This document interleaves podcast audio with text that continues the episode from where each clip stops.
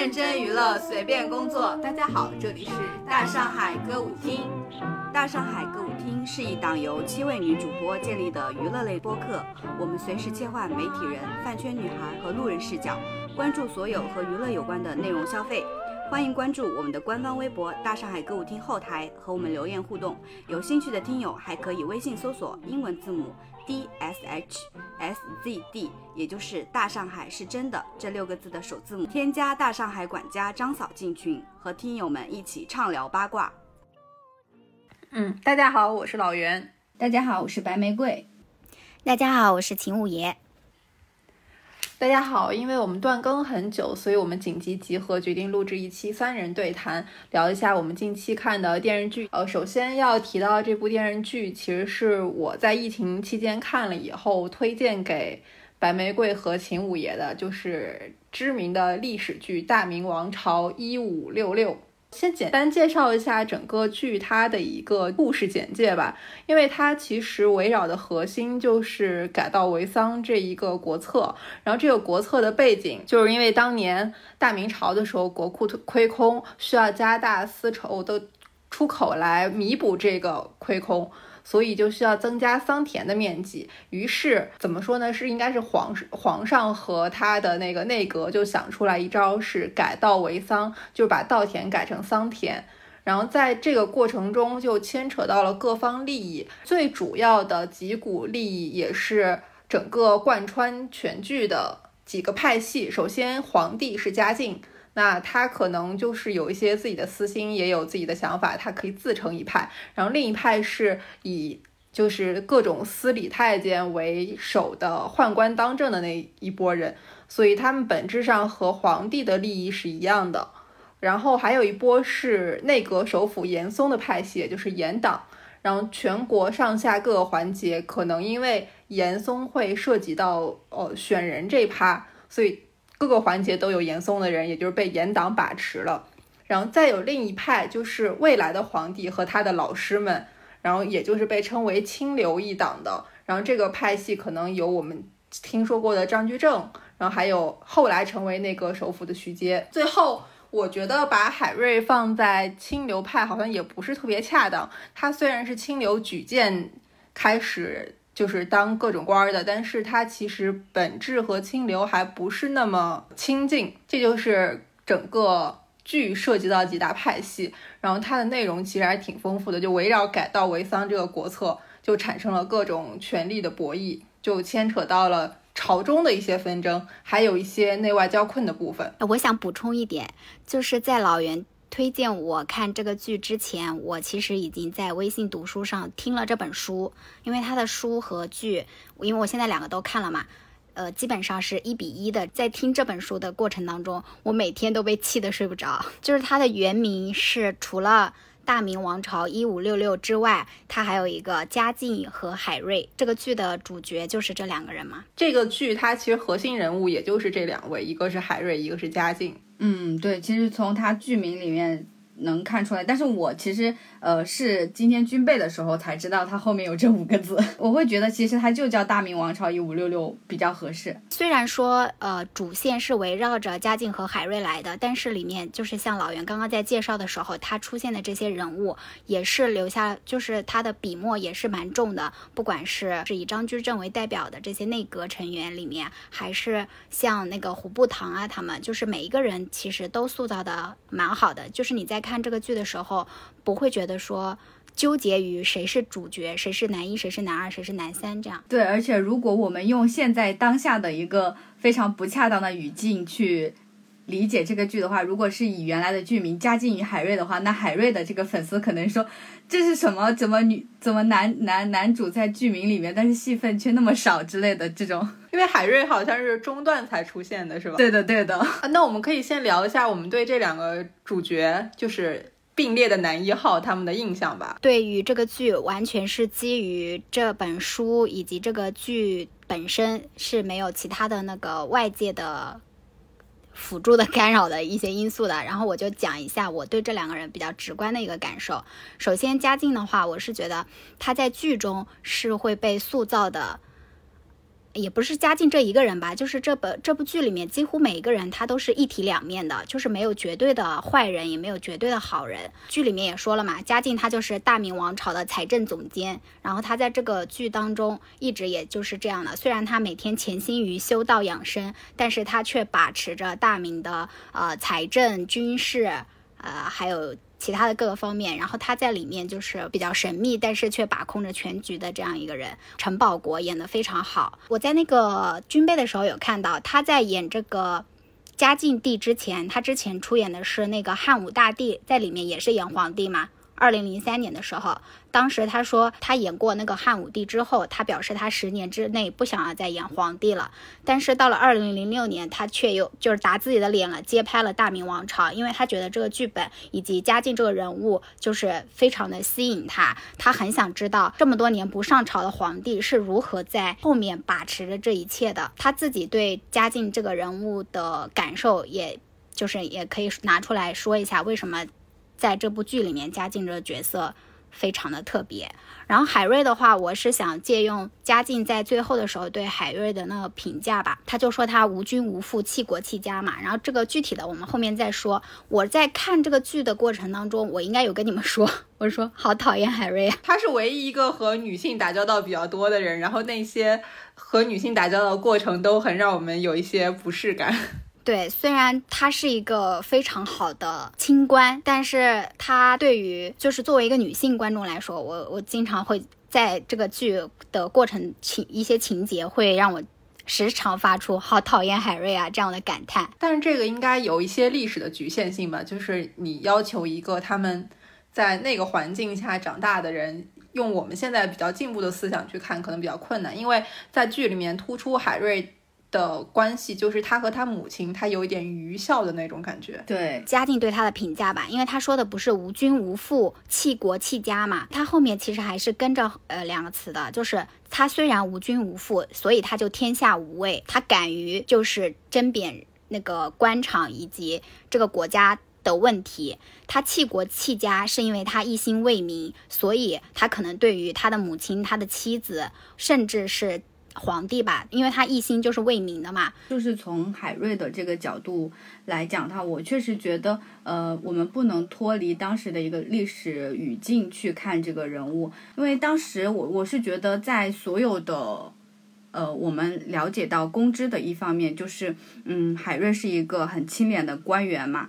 但呃，在这个剧里面，其实是有看到他，我觉得是人性弱点的一。一面就是我们前面提到的愚孝，以及他对于他妻子的态度。但我会觉得这样会让我看到一个更立体的历史人物。就刚才秦五爷也说，觉得这里面的人物塑造非常好，每个人都是一体两面的。但我觉得海瑞这个人就让人感觉特别平面，也特别脸谱化。就是他在我心目中的印象就是一个道德模范、优秀的共产党员。我不会觉得呀，我觉得他愚孝那一方面还是会令人挺。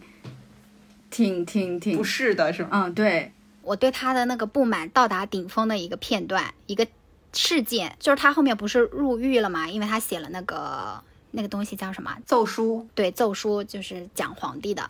然后他就是被关在大牢里，然后他妈妈和他妻子就是要。从那个高汉文他们所在的那地方要回到海南去，然后在那个途中，他妻子不是已经怀孕了，但是在船上面难产死掉了嘛？呃，把这个消息告诉他的时候，当时他是在狱中的，他被皇帝其实他就是相当于死罪，已已经不会被杀掉了。然后那个他的那个有一个人就告诉他说，呃，海妻就是在这个回海南的途中难产死掉了，然后孩子跟夫人都没都都都死掉了嘛。然后我当时第一，然后他表现的就是比较悲伤，然后很震惊的那种。我我以为他会就是觉得对不起他妻子啊什么的，因为他确实对不起他妻子，他这一生，但他却说出了一句台词是什么海瑞不孝。因为他第一个想到的就是说没有给他们海家留后，是吗？啊，对我当时一整个无语住。觉得还有一点就是挺颠覆我认知的，就是以前我们提到海瑞都会说他是什么青天大老爷或者怎么样，就对他的印象只有清廉这一方面。但是我看了这个剧，我发现他就是很有能力的一个人，通过多次的审讯以及就是。处理一些问题的时候，他其实是一个想得很周密，而且看问题很透彻的人。你不觉得嘉靖他身份很复杂吗？但是陈宝国就是把那个复杂性演出来了，就他一方面特别像国企的领导，然后另一方面他又经常说什么呃自己是君王也是君父，就有一点是在一个大家庭当大家长的样子。就他能够在。各种角色里面切换的很好，我是觉得嘉靖被陈宝国塑造的就是又可爱又可恨，就是他其实是一个蛮可恨的这样一个角色的，因为他很自私，然后只想要把天下的财富掌握在自己手里，供自己享乐嘛。但是他又有又表现出了他的，比如说对人民的亏欠，对嗯孩子的那个愧疚啊什么的。我觉得很搞笑的一个地方是，虽然这个并不。能佐证他的一个复杂性，但是我当时看到这个还蛮好，还蛮蛮有意思的。就是呃，他当时跟不是杨金水疯了，然后他想来试探他嘛。然后当时他跟杨金水的对话里面，呃，他就问了一下，他就说呃呃，就说是谁？对对对，他说嗯。因为那个杨金水希望他说出来之后没有罪嘛，然后他就说了一句，他说：“非元真君、忠孝帝君、万寿帝君，便恕你无罪。”我当时的想法是这三个人是谁？后来我才知道，原来这三个人都是他自己。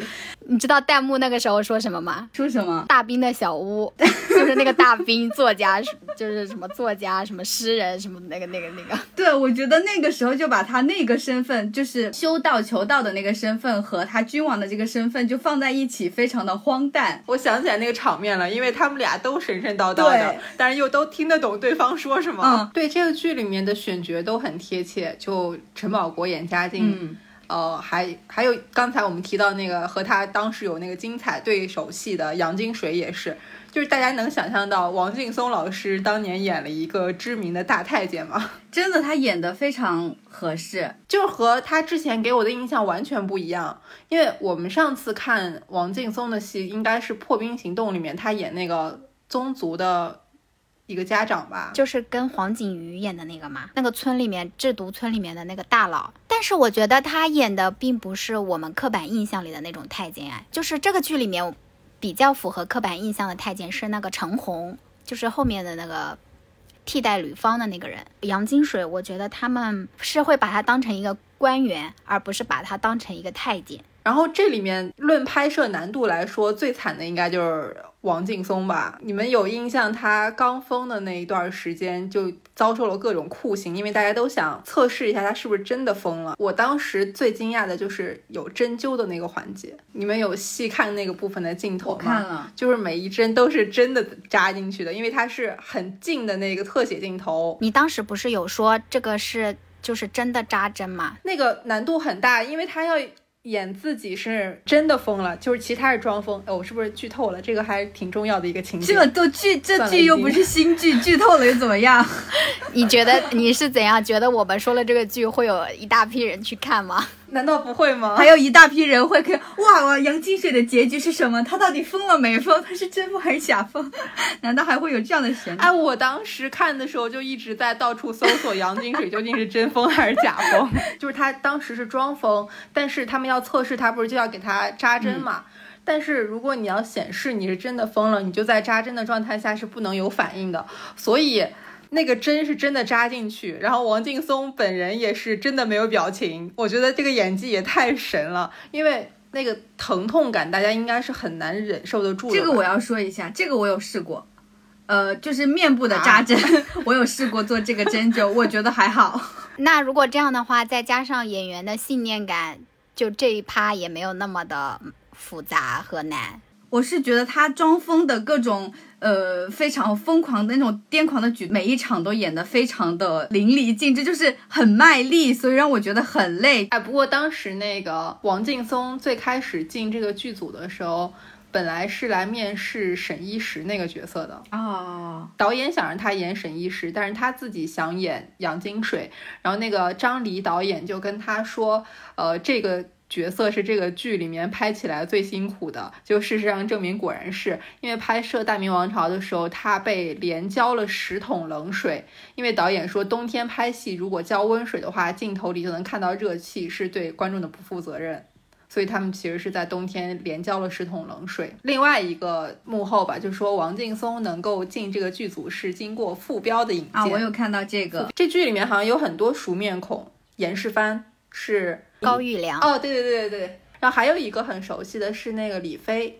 是佟掌柜，嗯，闫妮。本来嘉靖这个角色也不是由陈宝国来演的，本来一开始定的是张丰毅，然后后来张丰毅因为档期的问题，他就没有演。然后陈宝国他本来好像要演的也是是海瑞还是什么的，反正一开始定的也不是嘉靖，但是后来因为呃张丰毅的档期又没有定，然后怎么怎么样，最后他变成了嘉靖。这里面还有一个很熟的面孔是扮演那个内阁首辅的严嵩的。倪大红，我觉得他演的太好了。他当时应该没有多大岁数吧？肯定。但是他当时演的严嵩是已经八十岁了。嗯，个人不管从说话的语气，还是走路的姿势，或者各种体态来说，都真的跟八十岁一模一样。包括他们那个妆化的也特别好，就是他脸上的那些老人斑什么的。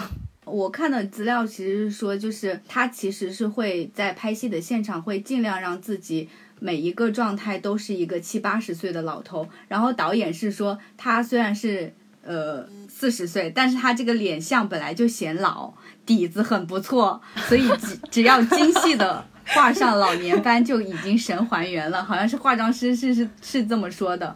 然后他每天他那个造型都要做三个小时，而且他说他开拍之前他会特意走上五十步，让自己进入一种微微喘息的状态，所以我们看到他说台词的时候都会有一种。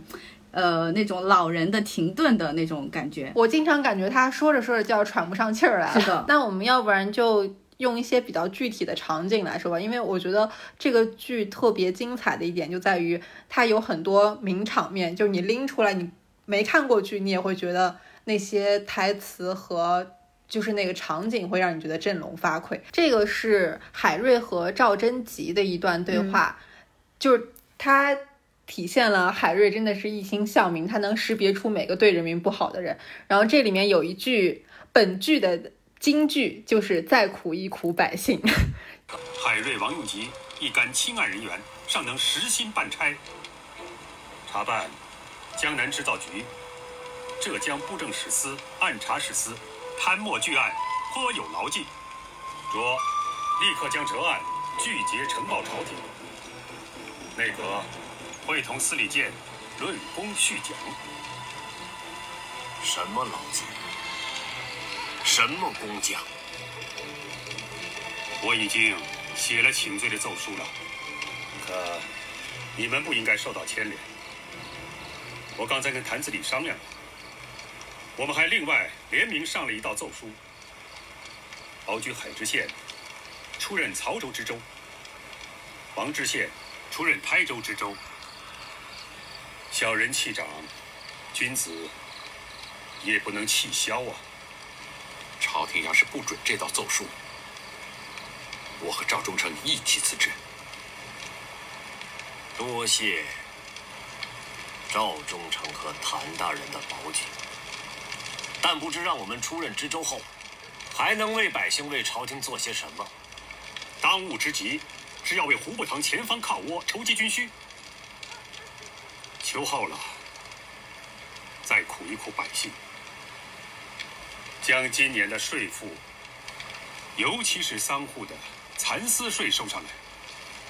军国大事，百姓也能谅解。那么多赃款不去查抄，还要再苦一苦百姓。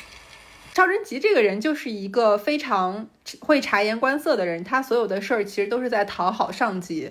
所以当时他说出了一句，就是让我们现在听也非常，就是振聋发聩的话，叫“再苦一苦百姓”。海瑞就和他有一个对峙，就是这些台词都很经典。就前一阵儿，我看到我有一个朋友，他都把自己的 ID 改成了“再苦一苦百姓赵贞吉”。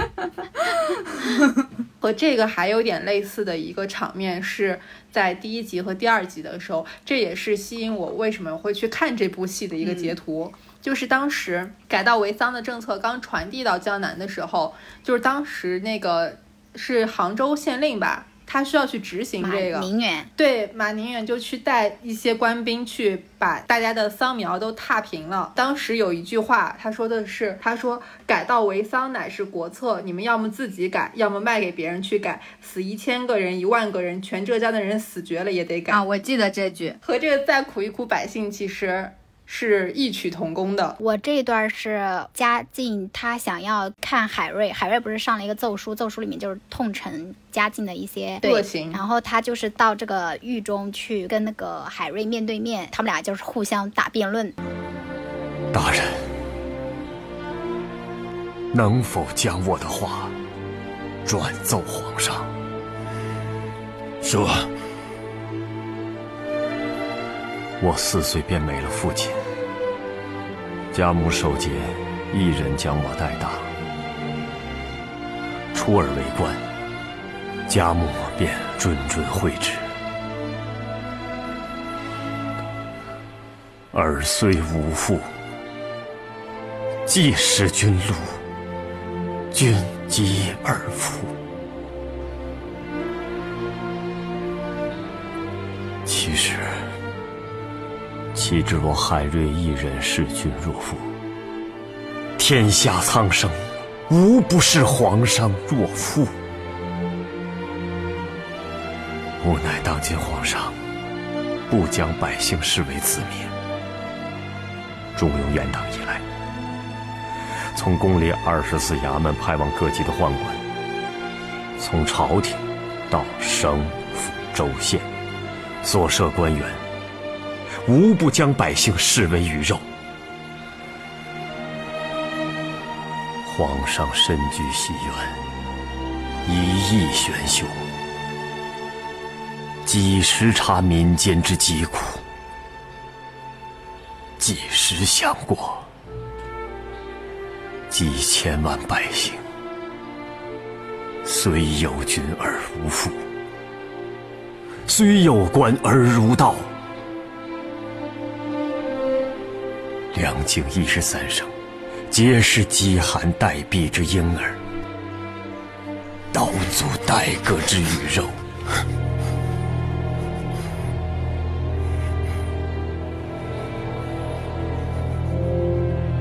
君父，知否？朕送你八个字：无父无君，齐国齐家。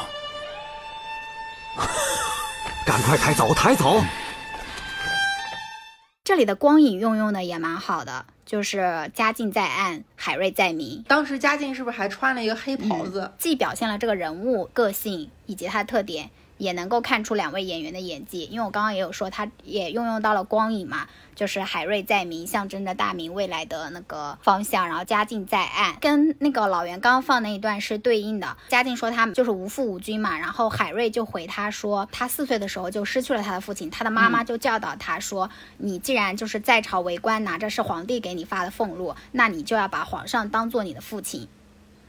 但是现在皇上作为他作为一个君父，却负了天下人，负了他嘛，所以就是他已经不仅仅是一个君与臣之间的对话，也像一个父与子的那种感觉。对，我觉得这个剧就是呃家国贯穿的特别好，就是每个人都是处于双重身份下的，就他们一方面是臣子，一方面就可能也带一点儿子的特点，因为帝王他是又是君又是父，这我的这个部分其实是有点可以顺着五爷的这个部分去讲的，因为就是最后，嗯，应该是就是嘉靖，然后他的儿子和儿子的儿子，就是三代坐在那个堂上，然后和海瑞对峙的形成的这样一个一种情况的那个场景，我当时印象觉得很深刻的就是他们当时是用长江黄河这样的一种比喻去论述治国之道，但是我觉得两个立场和身份是不一样的。皇帝讨论的是治国之道，但是海瑞讨论的是呃一个为官之道。古人称长江为江，黄河为河。长江水清，黄河水浊，长江在流，黄河也在流。古谚云：“圣人出黄河清。”可黄河什么时候清过？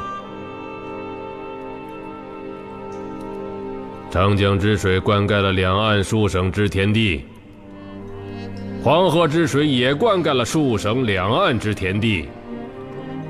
只能不因水清而偏用，也只能不因水浊而偏废，自古皆然。这个海瑞不懂这个道理，在奏书里劝朕只用长江而废黄河，朕岂可乎？反之，黄河一旦泛滥，便须治理。这便是朕为什么罢黜严嵩、杀严世蕃等人的道理。再反之，长江一旦泛滥，朕也要治理。这便是朕为什么罢黜杨廷和、夏言、杀杨继盛、沈炼等人的道理。比方这个海瑞，自以为清流，将君父比喻为山，水却淹没了山头。这便是泛滥。朕知道你一心想朕杀了你，然后你把自己的名字留在史册里，留在人心里，却治朕一个杀清流的罪名。我当时觉得这一段的呃整个比喻，而且两个处的立场的这样的对峙。蛮有意思的，对它这里面用了很多比喻，都很浅显易懂，就把很复杂的关系比喻出来。你这儿举的是黄河和长江的例子，我记得在呃嘉靖和徐阶的一个对谈里面，他举的例子是就是家里面的儿子媳妇儿和呃父辈的关系。当时徐阶是说内阁做官就像做媳妇儿，就是你不能委屈了父母，就只能委屈孩子，孩子就是普通老百姓。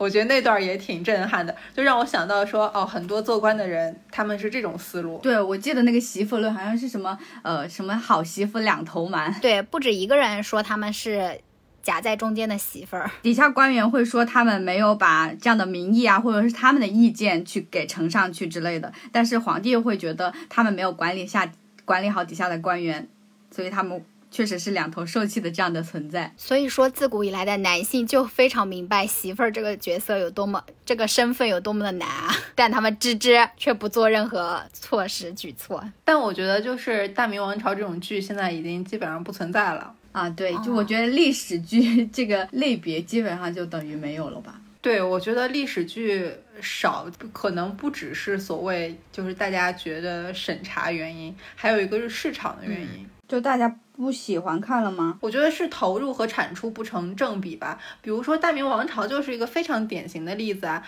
因为每次提到大明王朝的时候，你总能看到，就是有一类的标题是说什么禁播十年，就是这种把它说成是一种就是尺度很大，或者说已经被有关部门列入禁播名单的剧。但其实这是一个错误，《大明王朝》是在二零零七年。就是当时它拿到了湖南卫视的投资吧，湖当时是不是叫湖南台啊？反正拿到湖南台的投资，结果拍完之后，它是在每天晚上十点播出，但是种种原因导致它最后的收视率奇惨无比，都没有过零点七。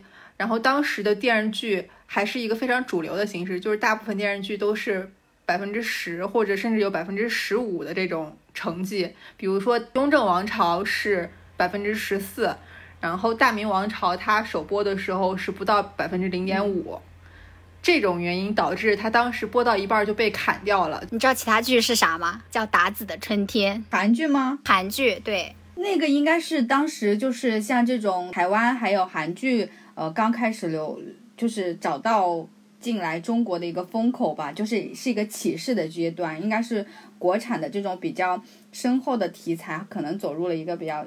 下行的阶段，我看到的一些幕后的故事，让我觉得还挺跟老袁说的那个感觉还不太一样。因为呃，这个其实是有官方背景去做推进的，虽然他没有投资，但是他在审批的一些方向做了很大的一个呃推动。我看的是是说有一位中央的领导人到海南视察的时候，专程凭吊了海瑞墓，他说海瑞的精神仍然感染着我们，然后共产党的干部一定要来海瑞墓看看。然后当时有一位那个呃省委的宣传部部长发起了这样的一个创作，本来是想要在央视播的，但是呃，刘和平就说，呃，那央视的这个审批的是程度是非常漫长，当时他觉得那个时候是。播出的最佳时机，所以不能等了。然后他这部剧是在下午三点半的时候通过了重大题材办公室的审查，然后四点的时候，湖南广电的局长魏文斌就打电话给他，就说他要求独家播出。说魏魏文呃那个魏局长就说哭看看哭了好几次，他就告诉省领导就应该让所有领导干部都看看这一部戏。所以这其实是有一个官方力量在推动的，会让我想起《人民名义》的创作。所以他。当时是不是本身也不是非常偏向于人民群众喜闻乐见的形式？它可能是有一个上层意识的这样的宣传形态的感觉。就是你们在刚刚在说的时候，其实有说到一个还蛮重要的点，就是关于它的播出平台嘛。因为我在做军备的过程当中，发现不止一次，别人都说，假使这个剧一开始是放在央视播的话，可能它的收视率不会如此的低。零七年的时候在湖南首播的嘛。然后湖南卫视是买了它五年的版权，对吧？然后，但是它因为它收视率非常差，然后在它播出之后被砍掉之后，它之后的五年，因为它是独家版权，就没有任何电视台播过。到了后来，优酷才拿到它的版权，才重新播出的。那我就想说，是不是在比如说十年之前、十几年之前，一个。播出平台真的对于一个剧的收视率起到非常重要的作用呢。平台和剧的气质还是挺重要的。因为还有一个例子是《武林外传》，就是虽然我们都很喜欢看《武林外传》，但当时《武林外传》的收视率也比较低，也是属于央视里面比较低的。它当时平均收视率是百分之一点。五一还不到童年乔家大院和乡村爱情的零头。我觉得在现在这个环境下，你们觉得播出平台对于一个剧的收视率影响还有那么大吗？呃，现在可能播出平台就涉及到那些视频平台了吧？嗯，这这个是不是和宣发的能力就又有关系了？就可能有些平台就是很喜欢买热搜，然后一天就是八百个热搜铺着，然后最后这个剧就算再难，就是宣发可能确实挺重要的。就当所有人都在看你的时候，它就变成一个社交谈资了嘛。你就算再难看，你看了可以和人讨论。但是我觉得这个其实很难说原因，因为我觉得历史总会有这种沧海遗珠，就是你它可能不是因为本身的质量或者某些行动的原因造成它的这个后果，但它就有可能时运不济。我觉得这个是有可能存在的，因为最近好像很多人都在重看《大明王朝》，可能它也。就是遇到了自己另一个时机吧。大家看剧还是和时下的心情是有关系的。呃，我这里就想想插入一个幕后的创作故事。编剧是刘和平嘛，然后他当时创作的一个整个的一个环境是这样的：是放一幅嘉靖的画像，放一幅海瑞的画像在他的书房里面。然后他开始剧本创作，他说一句，他的助理打一句，包括标点符号，写每一个人物的台词，他就相当于自己在附身这个人物。他去现场。的时候，别人都很害怕他，因为觉得他会非常的严格，因为他已经知道这个人物是什么样的个性，所以你的表演精不精准，他是能一针见血的指出来的。他最后一天拍最后一场，就所有演员的档期都快到了，嗯，然后那一场可能是非常盛大的一个场面，整个横店的那个影视城需要洒雪，但是那天的天气预报，呃。爆出来是有雷阵雨，如果下雨的话，那你的雪就白洒了，这场就拍不成。那个导演就打电话给他，他就去了嘉靖皇帝的陵墓前跪着，跪了一会儿，就是他就给导演打电话说开机吧，开机他就一直跪着，然后就说你你拍完了之后给我打电话，就是跪到了那个导演给他打电话来说我我这场戏拍完了，没有下雨，他那个时候应该跪了蛮长时间了。他说他起来的时候就腿已经没有没有知觉了，嗯，到十分钟之后导演再给他打电话说。呃，横店已经下雨了，已经不用做卫生了，因为雨把雪全部都冲散了。你说的这个故事让我想到了另一个例子，但是我觉得这样对比有点碰瓷。你们听说过一个传闻吗？就说当年时尚芭莎要办一个什么什么活动，大概也是露天的。对，当时苏芒就也是在那个体育场门口在就是求雨还是怎么着？我看刘和平的采访，他好像是写那些的时候。都是会放一个这样画像，因为他就觉得表达一些尊敬。反正这部剧确实很经典，也推荐大家去看一下。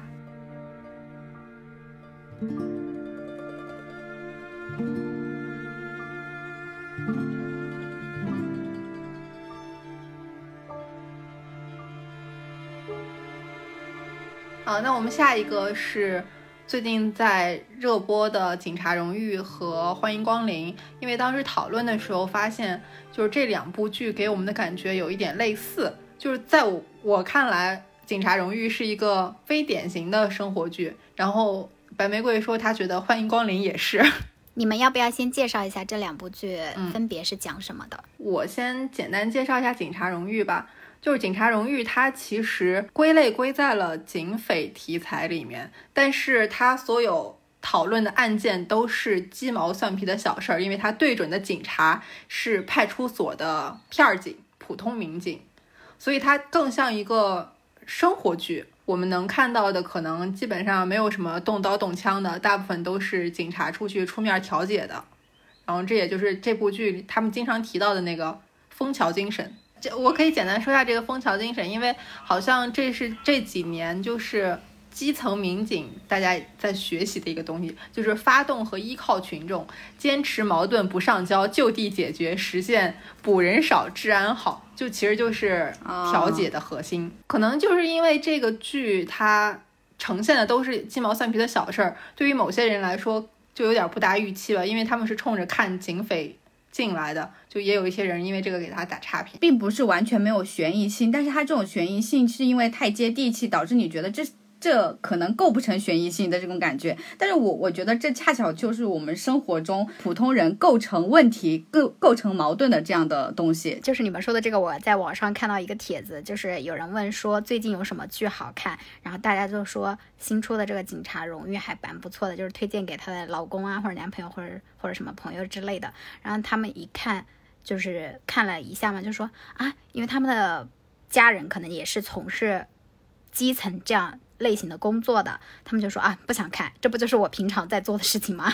然后有的人说这个就是电视剧版的《守护解放西》，对，确实挺像的，我觉得。哎，你们有没有觉得就是这个剧，就是不是符合常规套路那种爽剧？我觉得这里面善有善报，恶有恶报都没有被贯彻好，里面有很多那个很坏的老头儿，这个概念还蛮先进的吧，就已经脱离了原有大家讨论。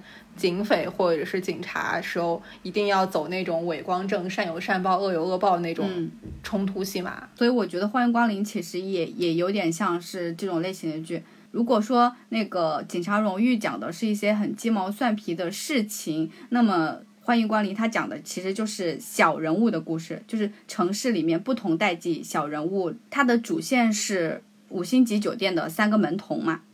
嗯，就是黄轩饰演的，然后朱雨辰，还有一个是德宝，德宝叫什么来着？反正就是他们三个门童的故事，也还是有蛮多年轻人的。呃，线索我会我会看出来一点一些赵宝刚以前那种青春片的味道，就是嗯几个年轻人在北京，但他不是奋斗，我觉得不是不是奋斗是生活，就是没有一个人一开始就出来跟你说我现在是门童，我一定要做到五星级的这个经理啊，一直一一直要往上爬这种，其实没有，就这三个人一开始全部都是我要摆烂，我要躺平的这种感觉，但大家都是嗯通过一些生活中的事情之后，才慢慢有一些。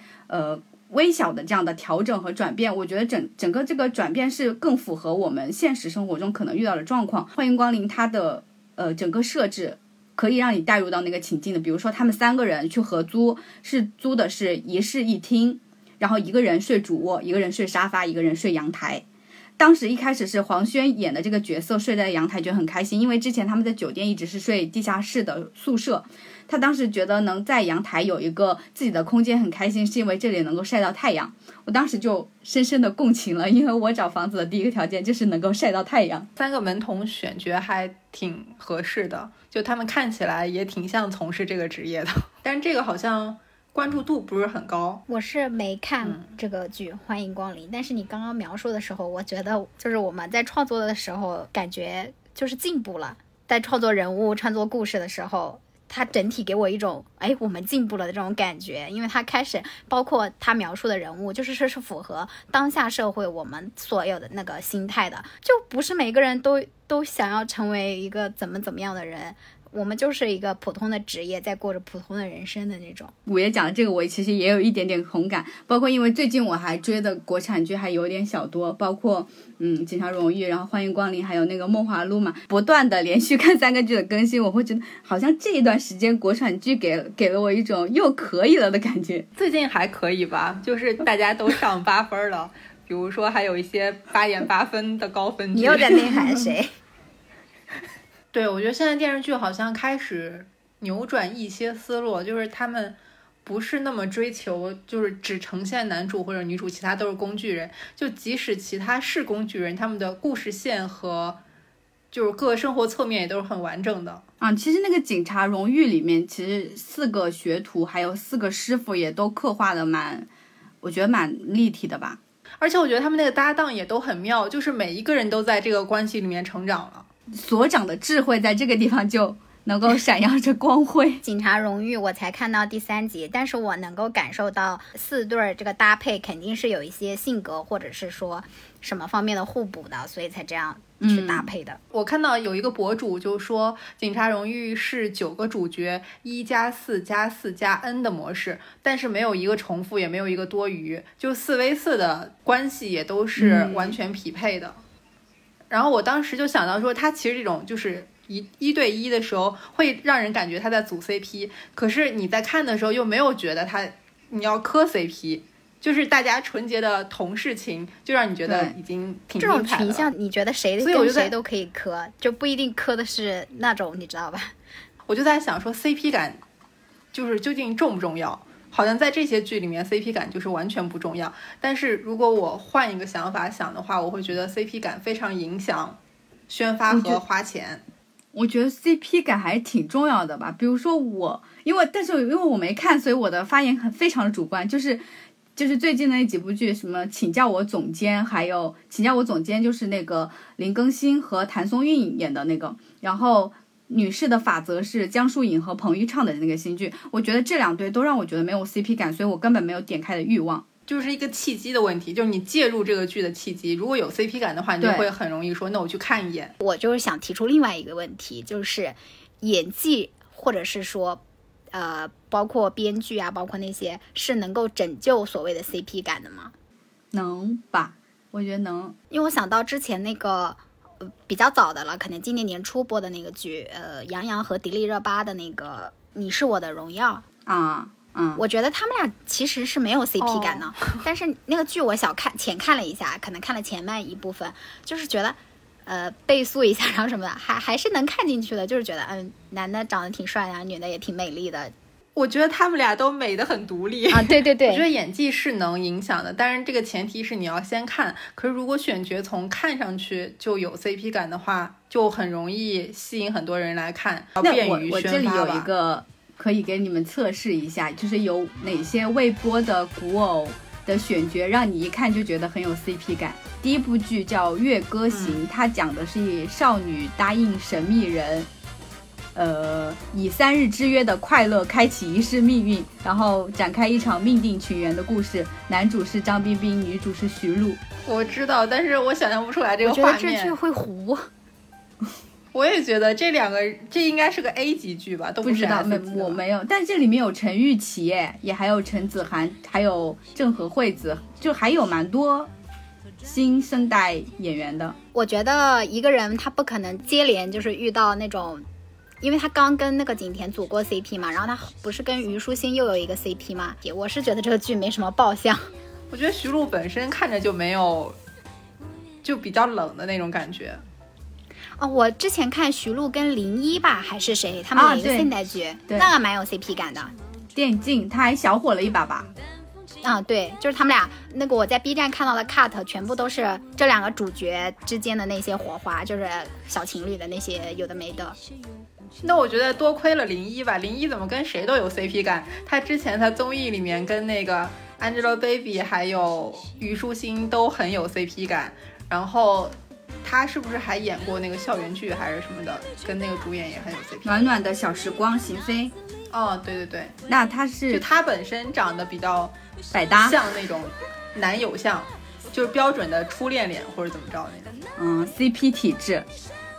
对，但是徐璐给我感觉，我觉得她在恋综里都没让我磕起来。啊，就啊、好的好的。那下一个这两个你你们小心发言。玉骨遥、肖战、任敏，讲述了空桑皇太子与赤足郡主两人共同守护空桑王朝的爱情故事。我觉得任敏比较适合独美我觉得他比较不适合演感情戏。啊，对，不是他对手的问题，是我对他所塑造的形象觉得他适合独美。因为我没有看过太多作品，我看的都是他在光线拍的那些烂电影儿。我觉得他的演技巅峰就是那个《悲伤逆流成河》。那不是出道即巅峰了吗？哎，他是不是任敏？是不是跟王源有一个新的电视剧？是任敏吗？，哦对，灿灿烂，对，我觉得，呃，比起肖战来说的话，我觉得任敏跟王源好像更有 CP 感一些。当时那个任敏和丁禹兮，他俩不是一起拍了《十年一品温如言》吗？，对，当时有一些试出的花絮，也感觉他俩挺有 CP 感，但是那个电影完全不行。那不是我压铺的剧电影吗？对，好的，下一个，沉香如屑，这可是大 IP。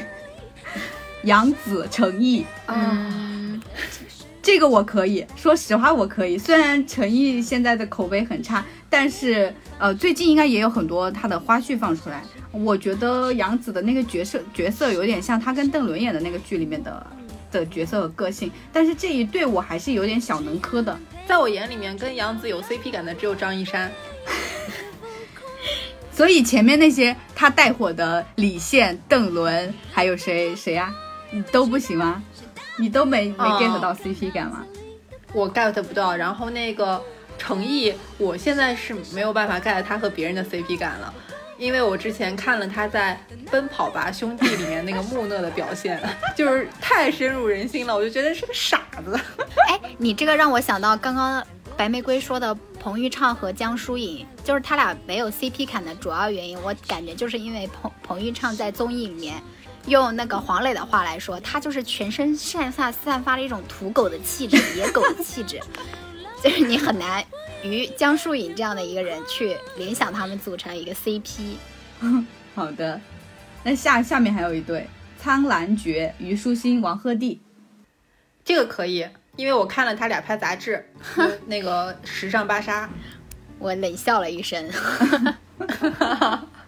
因为王鹤棣在我的印象里，他有两个形象，一个是那个西瓜，就是那个什么 非洲里面那个西瓜头，一个就是演那个，嗯，一个那种玄幻剧吧，还是什么的，就是哦，我看过，我看过那个对啊，然后很难演的一条龙吧，还是什么龙王还是什么？男女情感结合起来。笑死！而且他这个里面他会演一个傲娇大魔头哦。然后对我看了那个他们俩在现场的互动和一些。就是他们拍杂志，嗯我感觉就是从脸上还行，但是具体演戏我就不知道了。通过这几对的对比，我我发现演技对 CP 感来说真的很重要。就是假使说他们俩站在那一起，天造地设一对，但是一演就非常的崩，那肯定也不行啊。对，我也想说这个，因为你说，嗯，他平时给你的一个形象是什么样的，你会把它作为一个基础去评判他跟这个人有没有 CP 感。那那其实建立在我们并没有考虑他演技，就或者说我们的默认他没什么演技的那种基础上，就他没有办法能够让演技撑起或者补足 CP 感的这样的一个呃基础认知上的，所以确实演技这件事情对 CP 感很重要。哎，那我也想模仿白玫瑰给大家做个测试。卷起来了，出吧。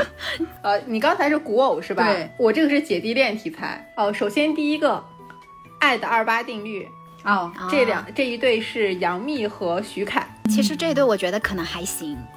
但是杨幂的 CP 我都磕不下去。杨幂，我上一次看她的 CP 还是那个呢，还是跟冯绍峰呢。那也太久了，人家孩子都多大了，两个人都离过婚了。我不行。还有好呢？的，再下一个，杨颖和赖冠霖。哦这个我更应该有的样子。不行不行，拖下去吧不行不。行不行，这个看片花还行啊。哪里行了？啊你解释一下。我觉得赖冠霖有一点点、一点点、一点点是低配的那个，就是春夜的男主。哈丁海寅，哦，对，你这么说谁都不会同意。我觉得这这跟他跟那个杨颖行不行没什么关系吧？你是在把杨颖比作《春夜》里面的女主吗？还是你在把杨颖比作那个请吃饭的漂亮姐姐里面的孙艺珍？哎，他这个就是翻拍的《请吃饭的漂亮姐姐》。那我我我觉得不行，因为我觉得，呃，赖冠霖确实还是个孩子。我我在我这里还是个还是个孩子，他甚至比鹏鹏更是个孩子。啊，他都已经和周也谈恋爱了。他跟周也谈恋爱很正常啊，周也在我这里也是个孩子啊。我还要透露一个知识，就是一位赖冠霖的粉丝跟我说，赖冠霖本人唯爱姐弟恋，他谈的三段恋爱都是姐弟恋。下一对是谁都知道我爱你，男主许魏洲，女主宋茜。这个我好像还行。但是我有看一点点许魏洲跟景甜的那个剧，嗯，就哎呀，我觉得通过你们这些举例，我发现演技真是太重要了。又来了，起承转合，演技。那我再都说完，你再评论吧。然后还有一个是金晨和王安宇，还可以，这对我还可以。他俩演的应该是那种运动题材的，就是金晨演的好像是他教练，啊他演的是个体育生、啊还是啥的。金晨之前跟一个男演员也演过一次姐弟恋，还挺有王王子异吗？王子异，王子异不是姐弟恋专业户吗？对对对，我看过 cut，感觉还蛮有那个感觉的。但是王安宇，因为老袁每次都给我灌输他是那个什么什么，所以我现在不太行。好的好的，那最后一对，最后一对是最近营销非常多的《爱情而已》，男主吴磊，女主周雨彤。我也我不行，我觉得要看具体这个演技，因为当时我觉得他跟德宝其实是一开始我我看那个介绍，我并没有觉得有 CP 感的，但是他在那个里面用他他们两个的这个演技和相处，其实让我能够尊重他们的爱情。我觉得这一对我应该可以，因为我觉得周雨彤她的那个，就是因为她很美丽嘛。然后吴磊他本身在网络上流传的一些视频也是还蛮有那个性张力的，这一对我觉得还不错。好的，看看大家就拭目以待吧。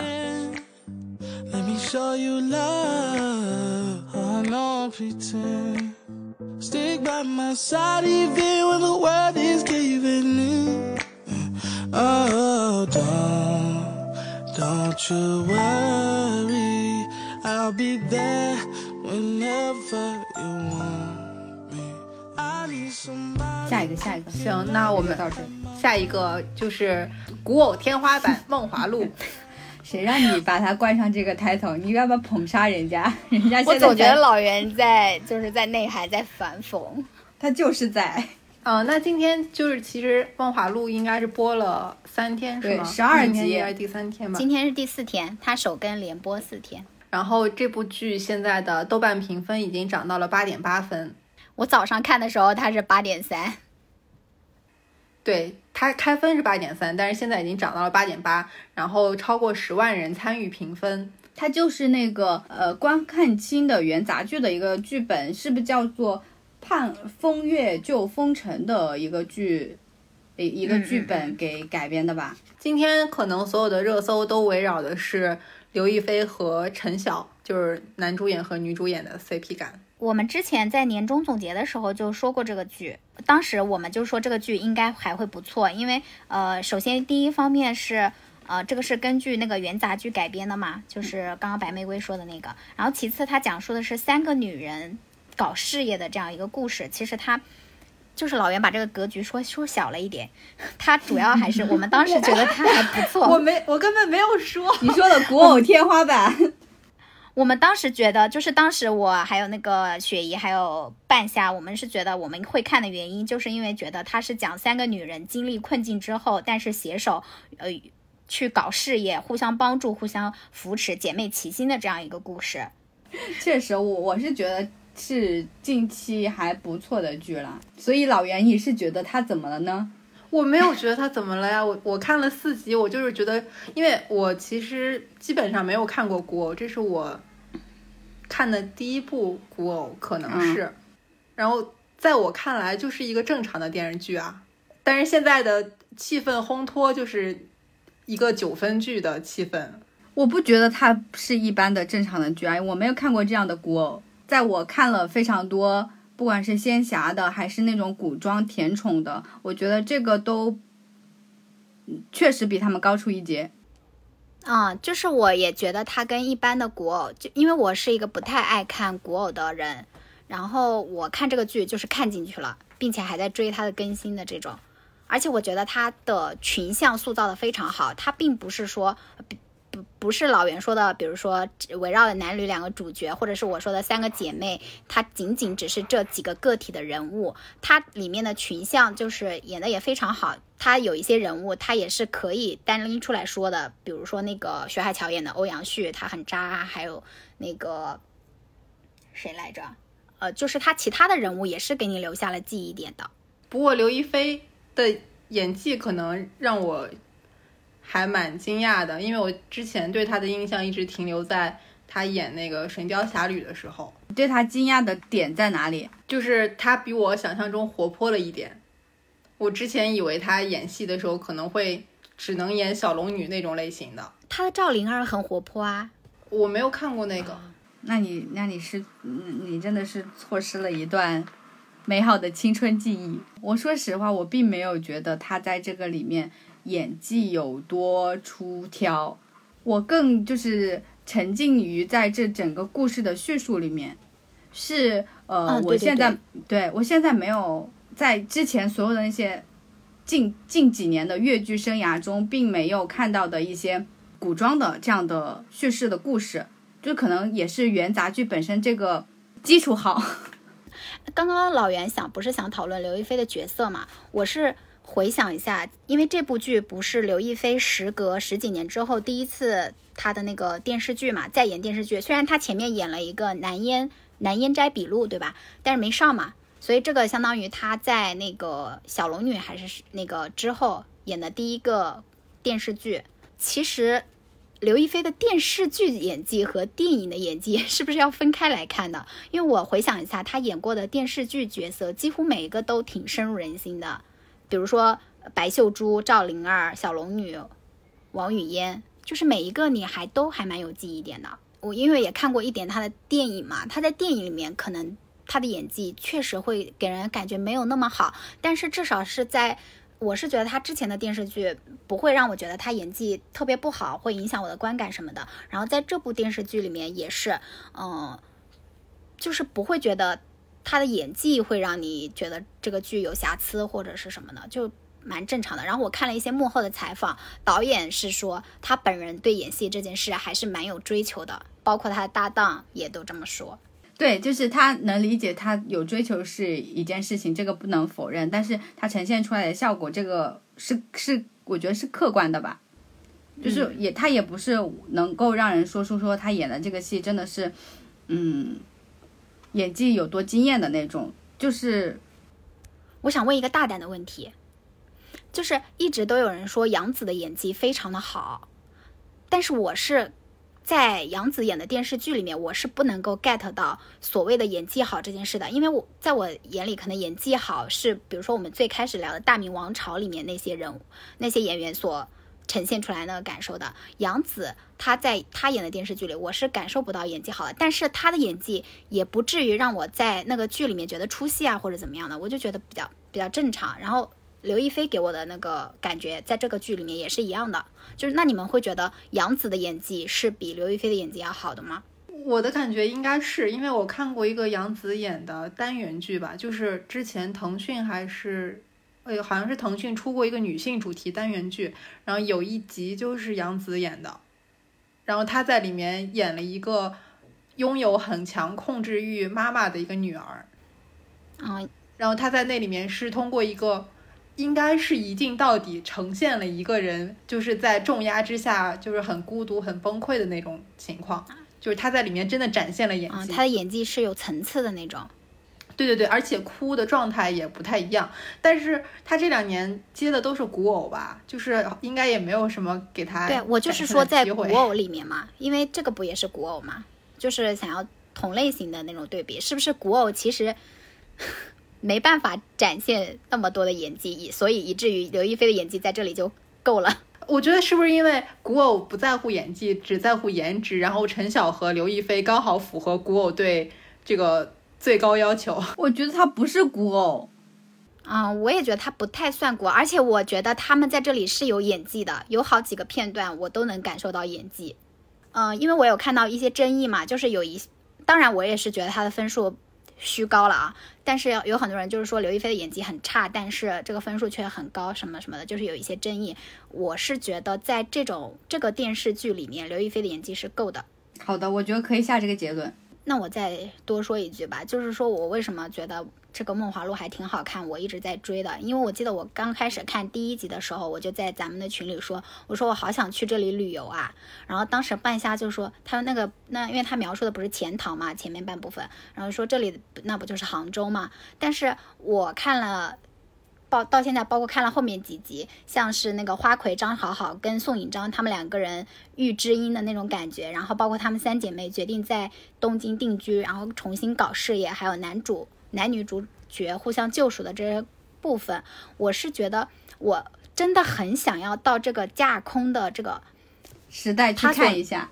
对他所时代所在的这个时代，这个画面里去旅游、去生活、去感受一下，因为就是在如今的这个疫情的背景下，我会觉得他们很自由，就是那种很俗套的一句话吧，就是原来原来还是可以有酒、有梦、有朋友、有远方、有你可以做的事情的这种感觉。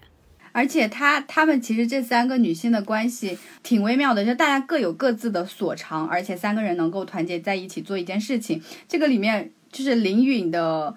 出现和他的人设都让我觉得凌云本人可爱了起来，因为我以前一直不能 get 凌云，他演的各种剧我都觉得好好夸张，好难看哦。在这个里面我 get 到了他的可爱，还有我觉得柳岩演的这个角色也非常的让人心疼的同时，就是也非常能够非常能够赢得人的喜欢，所以他们这三个构成的这样的一个三角形，我觉得是这个剧的灵魂吧。你刚刚说到柳岩，我想多说一句，就是。柳岩这个型，他这个角色，其实网上也有讨论嘛，他这个角色和他现实生活当中是有一些对照的，所以你就会更能够和他共情。包括其实柳岩啊，就是说他把那个那个近视给扔到水里那个，跟他之前在婚礼上被别人扔到水里的那个画那个对照，柳岩其实他。之前在演演艺圈给别人的形象可能是比较性感、比较美丽、比较那个那种，但是他在这里面演的却是一个靠着自己的手艺，就是杀猪这个手艺去，呃，塑造角，就是塑造他的这个形象的，就是会觉得，嗯，当你把现实和这个角色对照起来之后，你你更能够与人物共情。我我是觉得这部剧不是说它有多好，嗯，但是我会觉得在现在这个背景下。会让我觉得有眼前一亮，然后就是我刚刚说的嘛，甚至甚至会让你觉得啊，他们这个好好羡慕呀，好想好想去感受一番的这种感觉。所以可能有很多人跟我是一样的心情，所以去看了这个剧。然后包括其实，嗯，我的体感来说，周围确实有很多人，除除了我们以外，因为我们想要录这个话题，我们可能都看了。但是除了我们之外，身边的其他人他们也有在看这个，然后大家的感受可能。嗯，有一部分人也是跟我一样的，就是这个电视剧所描述的这个生活，让让我们觉得，哎，生活又有了一些新的，也不能说把它拔得太高，说希望什么的吧，就是会让你觉得轻松了一些。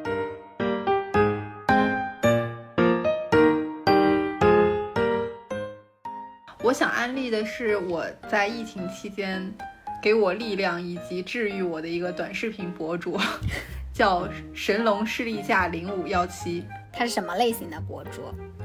他是一个混剪博主，就是他会把很多短视频上的片段配一首歌剪辑起来，它是有主题的，比如说宠物主题的，或者是呃那个，比如说情人节会出一个情人节特辑，然后什么什么节日农民主题呀，或者城市中的什么什么人主题的那种啊，但是他和就是其实现在市面上这种剪辑博主也挺多的。对我，我刚你说的时候，我想到那个快乐源泉 boat 那个博主，他就是也对对对剪辑一些啊，是他们是一种类型，但是这个神龙视力架的剪辑技术真的很高超。就我推荐大家去看一下他的视频，他就是有一种野性的中国美，就让你感受到了中国人哎那种磅礴的生生命力。他是不是那种快手式的那种？因为就是在疫情刚开始期间，网络上广为流传的一个那种混剪视频，就是快手上面的。然后我当时也很喜欢，就是它，嗯，又很真实又很诗意，你懂吗？是的，是的，它就是每个踩点和镜头之间的衔接都不是随便衔接的，它是有那个含义的，就是你能够通过那个感受到超过这个镜头本身的意义。然后每次看这些，我都会忍不住把所有的视频都划完。其实，在它那些快剪里面，有一些视频片段，你会觉得就是其实挺低俗，或者说有点那种卖丑的嫌疑。可是配的那个音乐和前后的。那些片段，又觉得这个镜头是很有意义，而且你会很理解它，跟它产生共鸣，或者说感觉很震撼。你应该在录之前发一个你觉得他就是特别戳中你的那个给我们看一下。他的视频水平都挺高的，好的，大家可以去微博或者是视频号都有，可以去看一下。哦，他是在微博和视频号是吧？我以为就是在其他的那些视频平台都有。呃，主要是因为其他视频平台我没有，哦，也许他有，好的，他在。那我们这期节目就到这儿。好的，嗯，拜拜，拜拜。